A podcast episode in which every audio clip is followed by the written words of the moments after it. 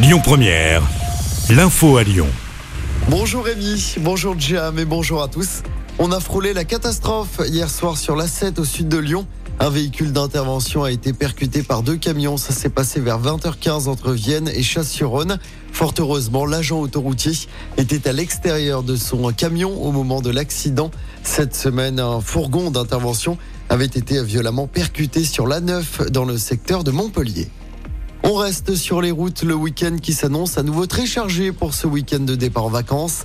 Bison futé hisse le drapeau orange dès aujourd'hui dans le sens des départs. L'ensemble du territoire français est concerné. C'est rouge demain dans le sens des départs également. Il faut éviter l'A7 entre Lyon et Orange entre 9h et 19h. En revanche, trafic fluide dans le sens des retours tout le week-end. Soyez en tout cas prudents sur les routes. Dans l'actualité locale, cette disparition inquiétante à Lyon. Un jeune homme de 20 ans n'a plus donné signe de vie depuis le 29 juin dernier. Selon la police lyonnaise, Mohamed est susceptible de se rendre à proximité de l'école Jules Verne dans le 3e arrondissement, au parc Zénith également dans le 3e ou encore au stade de la Doua. Un appel à témoins a été lancé. On vous a mis évidemment sa photo et son signalement complet sur notre application. À Lyon, toujours un homme qui roulait à trottinette a tenté de fuir la police à 70 km heure en centre-ville. Ça s'est passé le 12 juillet dernier. L'individu avait en fait été repéré roulant à grande vitesse sur la voie de bus du cours Gambetta. La police a essayé de l'interpeller mais il ne s'est pas arrêté. 600 mètres plus tard, l'homme a finalement perdu le contrôle de sa trottinette et a glissé. Il a été interpellé et placé en garde à vue.